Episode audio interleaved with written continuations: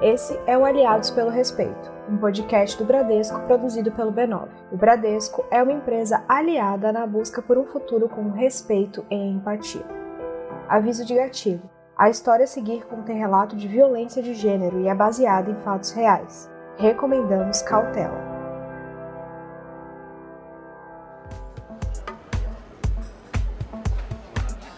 Conheci o Hélio quando eu tinha uns 20 anos. Ele era amigo do namorado de uma amiga minha. A gente saía de turma, às vezes de casal, mas nunca tivemos nada. Ele queria muito ficar comigo, mas eu não tinha o menor interesse. Os anos passaram, a gente perdeu contato. Ele tocou a vida, eu toquei também. A gente nem se encontrava mais, mas eu sabia pelas redes sociais que ele estava num relacionamento. Um dia, no trabalho, entrei numa rede social na hora do almoço. O Hélio me viu online e veio falar comigo. A gente conversou um pouco, nada demais. Só que depois disso, ele sempre ficava online no mesmo horário e puxava papo.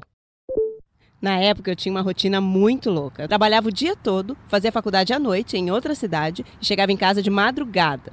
Então a gente não tinha muito tempo para conversar. Era só naquele horário de almoço mesmo.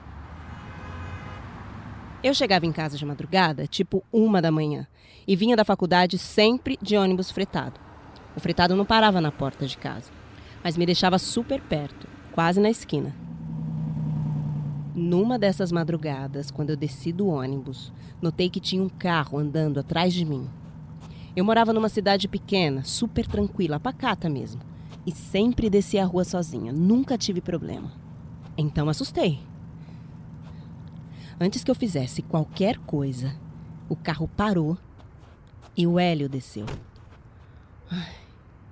Ele sempre soube onde eu morava e resolveu aparecer aquela hora para me ver.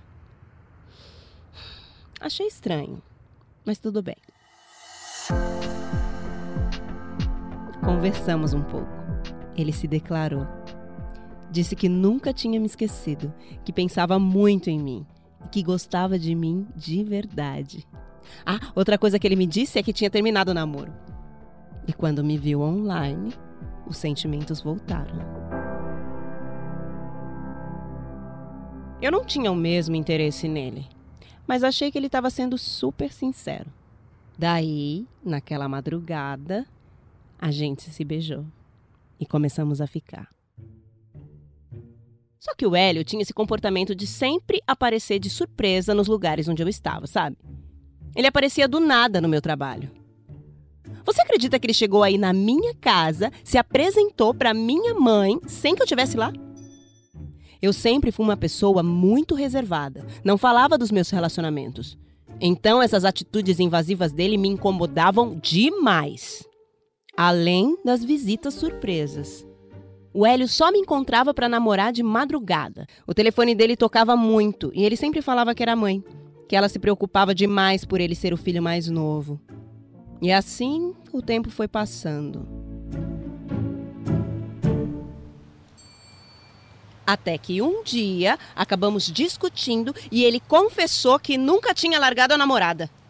Aquela que ele dizia que era ex. Ele começou a dizer que queria ficar comigo, mas que não podia terminar com a namorada naquele momento porque ela estava doente.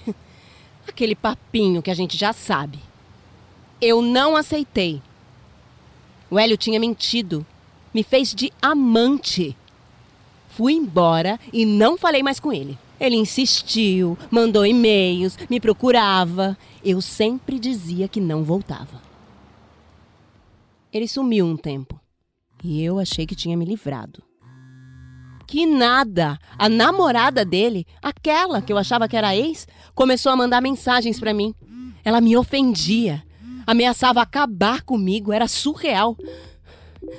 Eu bloqueei o Hélio em tudo. E ela, não satisfeita, começou a me enviar SMS.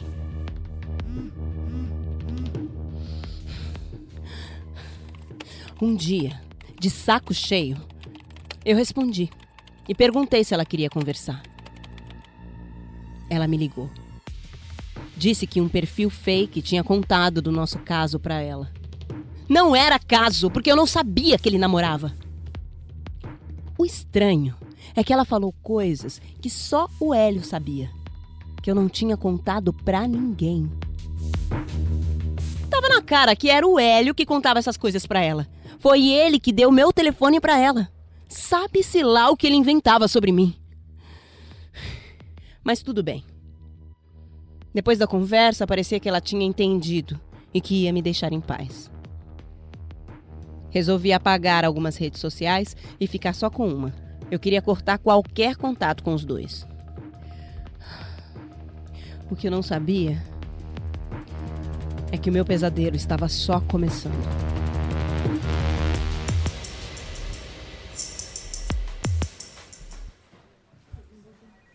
Um dia, eu estava online e uma pessoa que eu nem tinha tanto contato avisou sobre um perfil fake que circulava nas redes.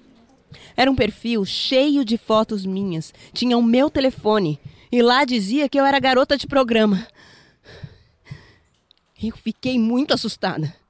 Aquilo só podia ser coisa dos dois. Eu não tinha trito com mais ninguém.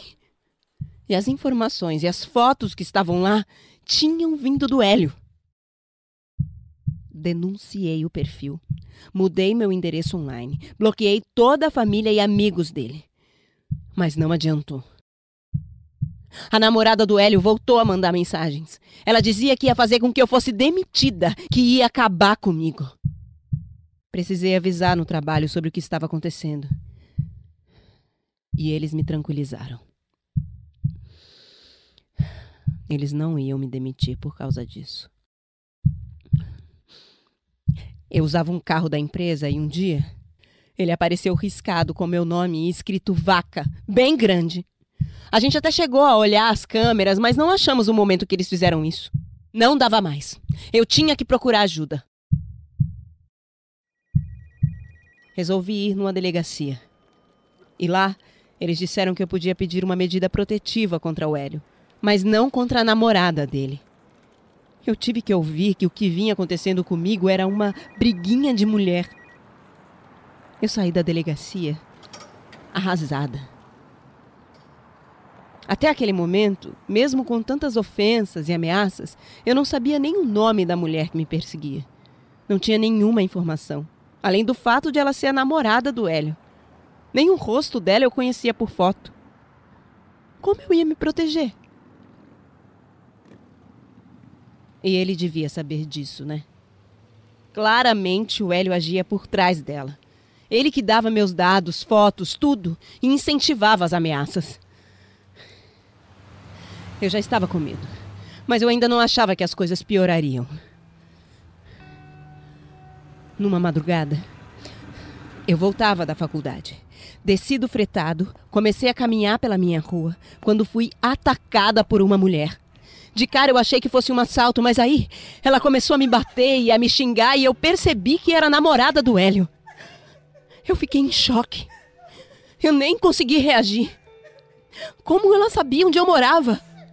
Só tinha um jeito de saber. O Hélio deve ter levado ela lá. Ou deve ter dado o meu endereço. Nesse ponto, eu tive que contar para minha família. Fiz boletim de ocorrência, fiz corpo de delito e meu irmão começou a me buscar no ponto do fretado de madrugada. Depois disso, ela ainda me atacou mais uma vez, num evento no meio de todo mundo. Até minha roupa ela rasgou. Resolvi ir na delegacia da mulher. Até então eu só tinha ido na delegacia comum. Lá eu também senti um grande descaso. Insisti, falei dos riscos que eu corria e eles resolveram pegar meu celular para fazer perícia nas mensagens de ameaça. Eles não me procuraram mais depois disso. Fui até a delegacia tentar acompanhar os próximos passos, mas não tive muito retorno. E tudo ficou por isso mesmo.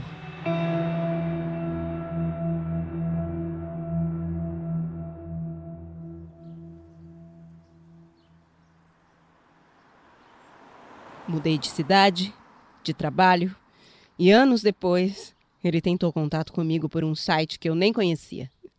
Recebi uma notificação no e-mail, bloqueei tudo e nunca mais pensei neles.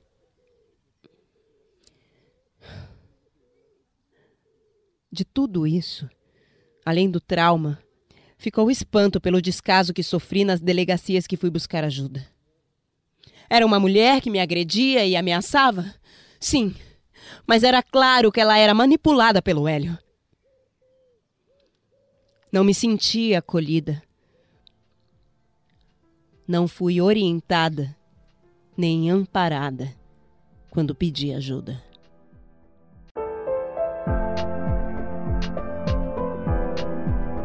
Essa foi a atriz Naruna Costa. Ela interpretou o relato da Ana Cristina, que teve a sua privacidade preservada, já que estamos usando um nome fictício. Assim como milhares de mulheres, a Ana foi vítima de assédio.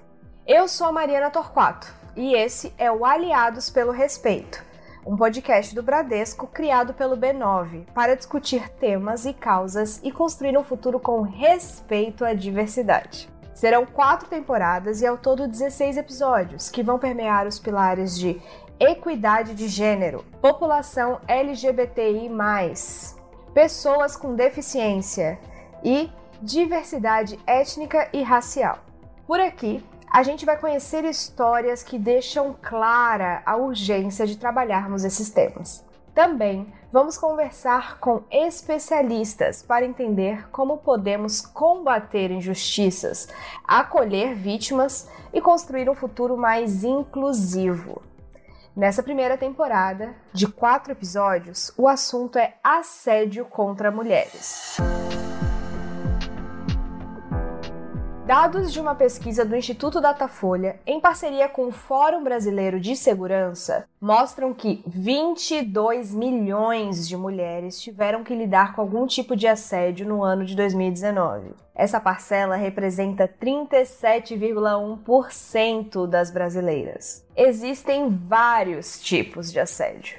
Ele pode ser sexual ou moral, na rua, dentro de casa, no trabalho e é cada vez mais frequente em ambientes virtuais. Acontece até com a Bia. Sim, nem a Bia, a inteligência artificial do Bradesco, passa ilesa pelo assédio. A questão é estrutural. Diante de números tão impactantes, fica claro que a gente precisa conscientizar as vítimas de seus direitos e mostrar como podem buscar ajuda, legal ou psicológica. Também precisamos conscientizar os agentes públicos da importância de acolher as vítimas e mostrar às pessoas que cometem violência o impacto devastador que isso tem nas vítimas e que elas podem ser responsabilizadas por isso. E, claro, conscientizar a sociedade do custo social disso.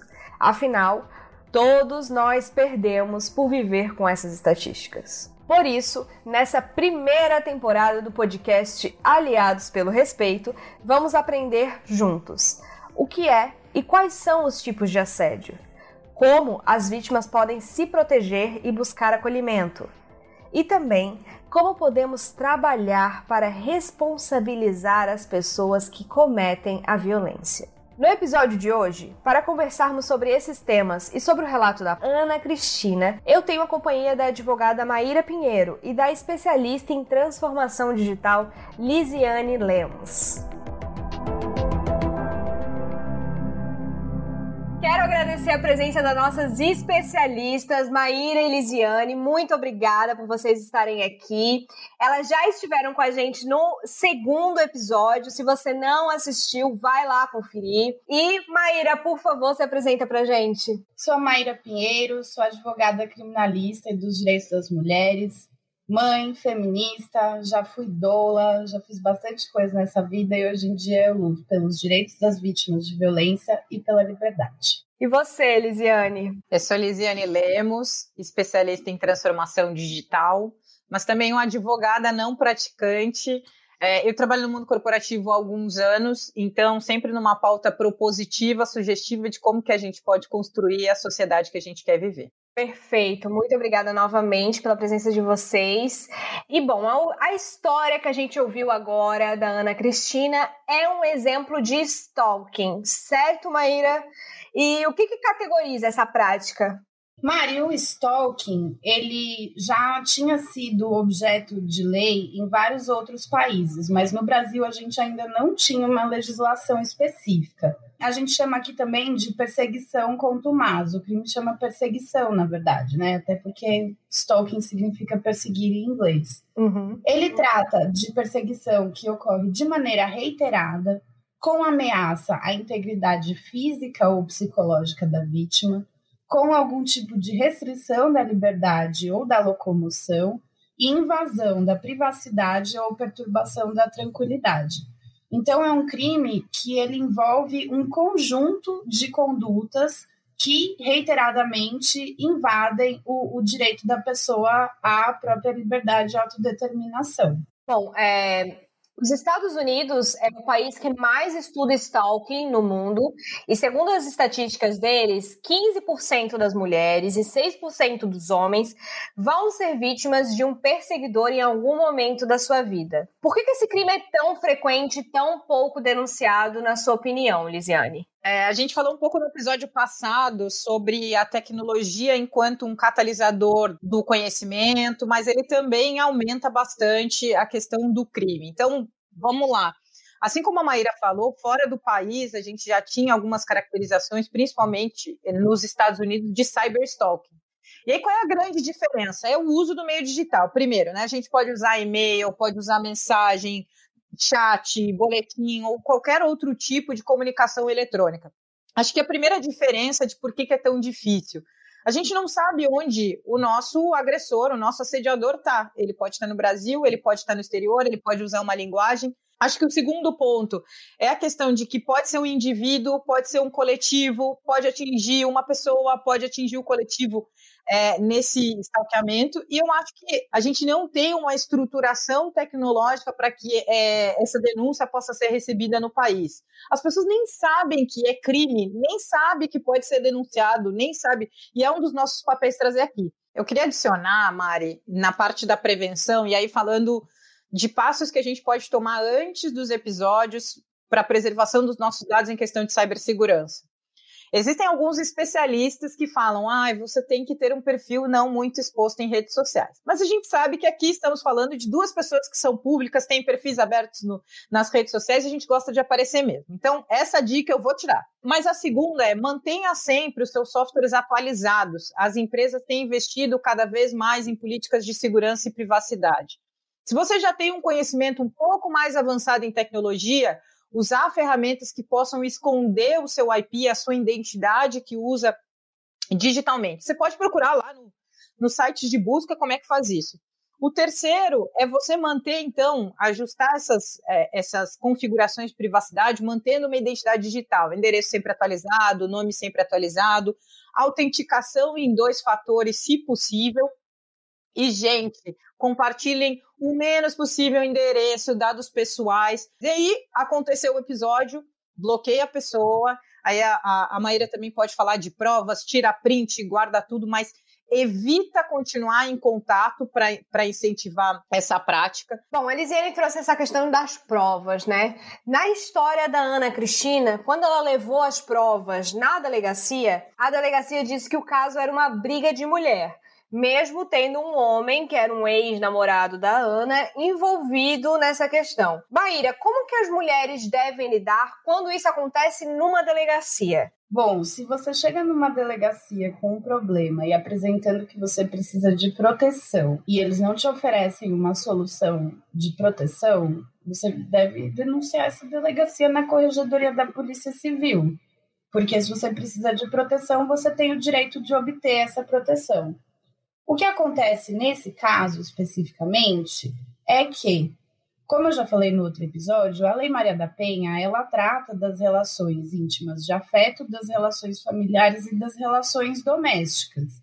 Então, entre a autora do crime de stalking e a vítima, a gente não tinha nenhuma dessas relações.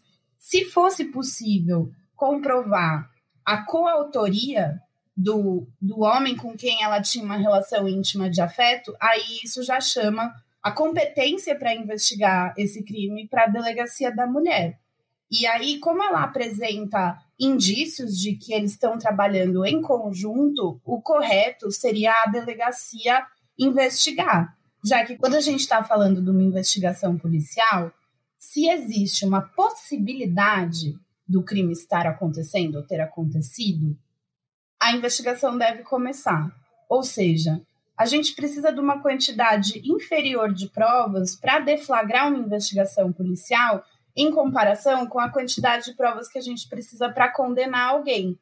E muitas vezes o que a gente vê acontecendo nas delegacias é que existe uma expectativa das pessoas que vão registrar boletim de ocorrência, que vão investigar, vão instaurar inquérito, de que você já apresente a história toda pronta.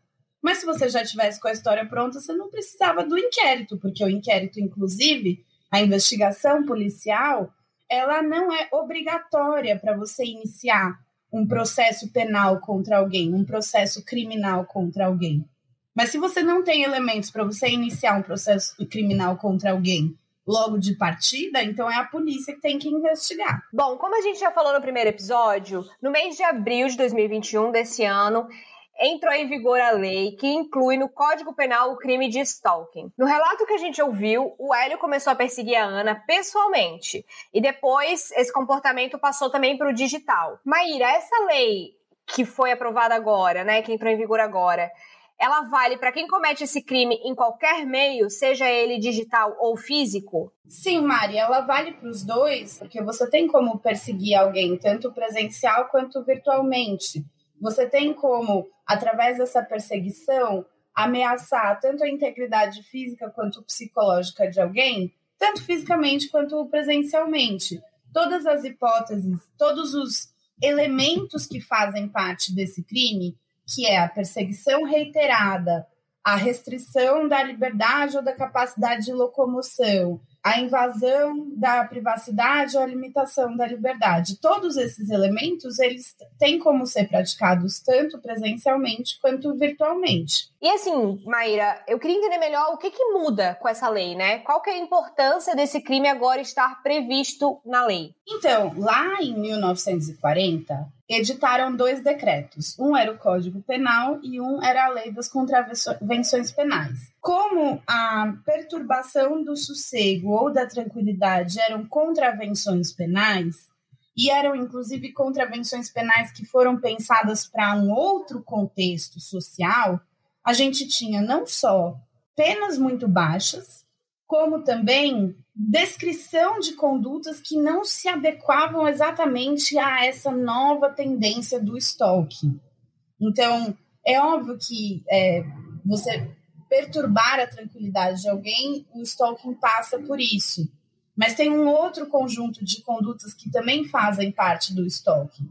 E como a gente tinha uma pena muito baixa, a responsabilização dos agressores nesse tipo de situação, ela não chegar, não era proporcional à gravidade das condutas e à repercussão dessas condutas na vida das vítimas. Agora, a gente tem um crime. Antes a gente tinha uma pena de prisão simples, que era a mera detenção da pessoa na via pública e condução à delegacia, e multa. E só isso. E agora a gente passou a ter uma pena de seis meses a dois anos mais a multa. Então tem uma mudança substancial nas consequências que um stalkeador pode ter que sustentar em comparação com o cenário que a gente tinha na legislação anterior. E quando a gente fala em stalkear alguém, principalmente nas redes sociais, essas pessoas, esses perseguidores, costumam se aproveitar do tal do anonimato, né? Lisiane, agora que o stalking é crime, qual que, é o, qual que seria o papel das empresas de tecnologia no combate a essa prática nos ambientes digitais, né? Como que a gente pode aliar, usar a tecnologia como aliada na luta contra o assédio. Eu queria trazer um, um dado que me surpreendeu muito. É, a gente tem muitos aplicativos que fazem rastreamento, que fazem a prática é, que é criminosa como stalking, mas eles se aplicam a crianças. Porque os, para os pais terem controle do que os filhos fazem. E aí, um dos players que desenvolve aplicativos disse que 52% dos usuários não utilizava para traquear celulares de criança. Então, acho que qual é o primeiro papel das empresas? Primeiro, se atentar a métricas como essa. Se eu fiz um aplicativo que é para crianças e a maior parte do download estão sendo feitos por adultos, stalkeando outros adultos, é um comportamento anormal. Depois, ter canais de anúncio, e ontem a gente estava conversando, nós três, antes de gravar esse podcast, sobre a questão de usabilidade do aplicativo e de facilidade no acesso. Não adianta eu fazer um botão que claramente leva para o aplicativo da polícia, quando essa pessoa vai ver o que está acontecendo. Então, uma preocupação com a usabilidade da plataforma, com a facilidade do acesso, considerando que grande parte do país não, não tem literacia digital, que é o que a gente chama, né, que é o acesso à digitalização das pessoas. Você ter botões que já te levem a formulário, que já te levem a facilitar, esse é o primeiro papel de empresas de tecnologia fazendo isso. É, atenção ao marketing e ao público-alvo dessas soluções que são feitas. E, para além disso, existe um papel de representatividade e de ser vocal, né? A gente, o stalking, ele é levado como uma prática, ah, a grande parte das pessoas não sabe nem que é crime. Eu acho que as empresas de tecnologia têm um papel de divulgação das atitudes criminosas, de combate dentro dos seus aplicativos e também de apoio à polícia, às, ao sistema judiciário, para que eles consigam é, se desenvolver tecnicamente para endereçar essas demandas. Então, somente um, um, uma aliança entre o público e o privado pode nos levar a combater de uma forma mais ágil, mais efetiva, juntando provas. O que, que eu quero dizer? Quando a, o inquérito está sendo construído, que a empresa responda com rapidez as demandas diante desse chamado. Quando ela está construindo a solução, que ela coloque botões de fácil acesso e também que, diante dessas denúncias, que ela utilize esse aprendizado, esse algoritmo, essa inteligência artificial para construir as soluções. Bom, e não adianta a gente ficar só no digital, né? Eu acho que o trabalho é, de conscientização disso tem que começar dentro de casa. E para você, Lisiane, na sua experiência, assim, como que a gente consegue construir espaços de trabalho que sejam mais seguros e que minimizem os casos de assédio e também os acolham quando ele acontece? Eu já compartilhei em alguns fóruns, é, não é algo que eu falo comumente, isso é um retrato do quanto a nossa sociedade não está preparada para discutir assédio, que eu já fui assediada moralmente e já denunciei assédio moral em ambientes de trabalho. Então, como que a gente constrói ambientes de trabalho que sejam mais acolhedores. Número um, às vezes a pessoa não sabe que ela está sendo assediada. Ela não sabe que ela está sendo alvo de uma conduta criminosa. Então, fóruns como esse podcast, indicar para as outras pessoas, dar plataforma para que a informação chegue ao maior número de pessoas possíveis é o passo número um. Depois, desenvolver canais de denúncia que sejam respeitosos, acolhedores. A gente até falou no, no outro episódio, mas eu estou ampliando um pouco mais o que a gente está conversando. O terceiro, a gente vê nesse, nessa notícia a questão da minimização. Ah, é briga de mulher. E isso acontece também dentro das empresas. Então, estar sempre atento e vigilante, porque a gente só reproduz. É, eu conversei muito com a Maíra sobre isso, né? A gente vive numa sociedade que nos educa para sermos machistas. Então, independente de sermos homens ou mulheres, a gente reproduz isso. A, as empresas têm um papel de, de alguma forma, dividir a repetição desse comportamento e que ela não é conivente com essas práticas. E o que, que a gente faz caso eles aconteçam? Também, fácil acesso a delegacias para que sejam denunciadas, uma apuração que seja, é, como eu posso dizer, justa com pessoa que foi assediada, porque eu já presenciei apurações que o assediador fazia parte, foi isso que eu dividi um pouco com vocês, é, e canais que tenham auditoria externa também para ter uma visão. É importante também entender que nesses casos de violência ou de trato com minorias, eu sempre falo, é importante você contratar uma consultoria especializada, uma assessoria especializada. Seria muita arrogância da nossa parte dizer que lendo um livro e entendendo matérias da internet, nós vamos entender com profundidade como lidar e acolher as vítimas. Eu preciso de especialistas como a Maíra, que convivem, que defendem as vítimas. Eu preciso de especialistas como consultorias que a gente conhece no mercado para me ajudar a construir e apontar pontos cegos que eu tenho. Porque a, a, a, liberdade, a questão de tratar diversidade e inclusão no mundo corporativo é muito recente.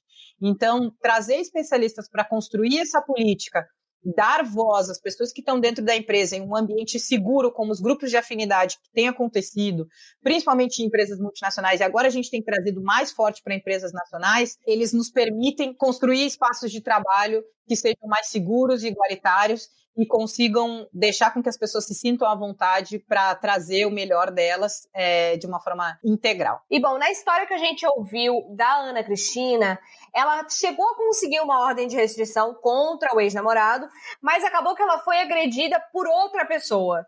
Maíra, existe algum agravante se o stalking é cometido por mais de uma pessoa? Todo crime cometido por mais de uma pessoa vai, na hora da aplicação da pena, a pena vai ser aumentada por causa disso. E, e acontece muitas vezes da, da medida protetiva, se você tem uma agressão, uma violência contra a mulher praticada pelo ex ou atual em relação íntima de afeto com a vítima, mais alguém, Acontece muitas vezes da pessoa também entrar na esfera de proteção da medida protetiva. Ou seja, se quem está agredindo é o cara e a namorada dele, acontece da medida protetiva abranger os dois. Bom, e para encerrar, Maíra, explica pra gente como que é, como que acontece uma investigação de stalking, sabe? Quais são os tipos de prova que a gente precisa reunir, se a gente estiver se sentindo ameaçada por alguém na internet, onde que a gente denuncia, sabe? Qual que é o passo a passo quando você é vítima de crime de stalking, seja no, no ambiente físico ou seja no virtual?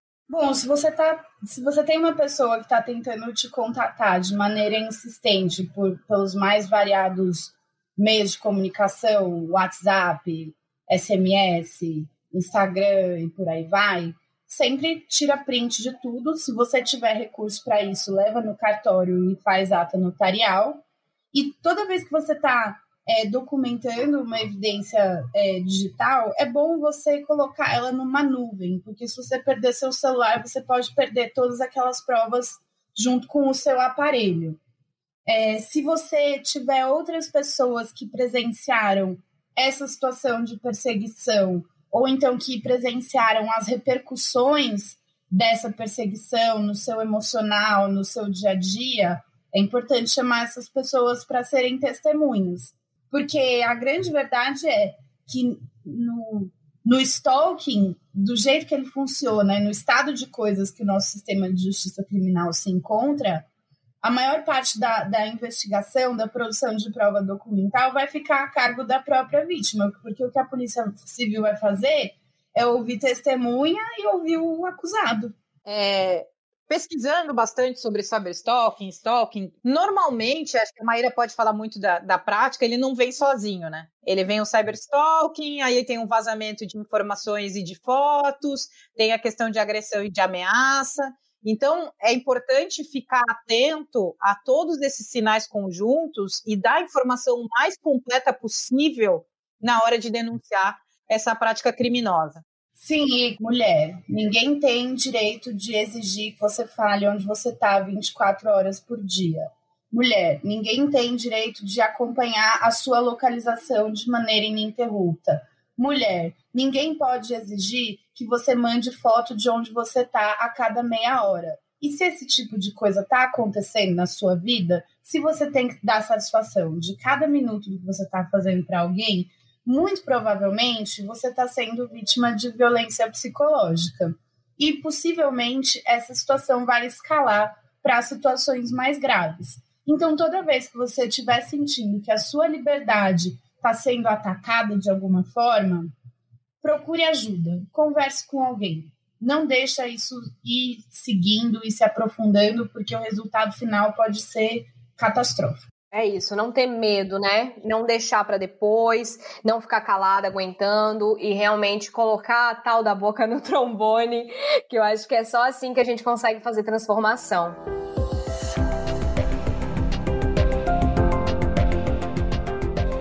Isso, gente. O episódio de hoje fica por aqui, mas na semana que vem a gente volta com mais um episódio do podcast Aliados pelo Respeito, para conhecer a história da Leia e conversarmos sobre cyberbullying e masculinidade tóxica. Para não perder esse e nenhum outro episódio, assine nosso feed aqui mesmo ou acesse aliadospelorespeito.b9.com.br.